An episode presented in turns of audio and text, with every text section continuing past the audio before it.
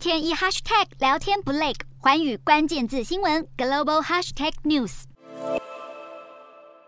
叶门果农走进葡萄园，摘下好几串鲜嫩的葡萄，仔细检视着农作物的生长情况。葡萄是中东国家叶门重要经济作物，占了全国百分之三十三的水果种植。不过近年来僵持不下的内战和日益频繁的国际贸易，已对当地果农构成前所未见的挑战。为了满足国内市场对葡萄干的大量需求，叶门政府进口大量中国葡萄干，导致中国进口货渐渐占据整个市场，大幅减低当地果农的竞争力。但更惨的是，在战乱频繁的叶门，要将农作物运送到邻国或是更遥远的地区贩售，相当不容易。对当地农家来说，等于是双重打击。不过，无法改变国家贸易制度的叶门果农和经销商，并没有因此而任人宰割。叶门果农努力改变自己的行销策略，提升土产农作物对中国进口物品的竞争力，希望能借此保护他们世世代代赖以为生的重要经济来源。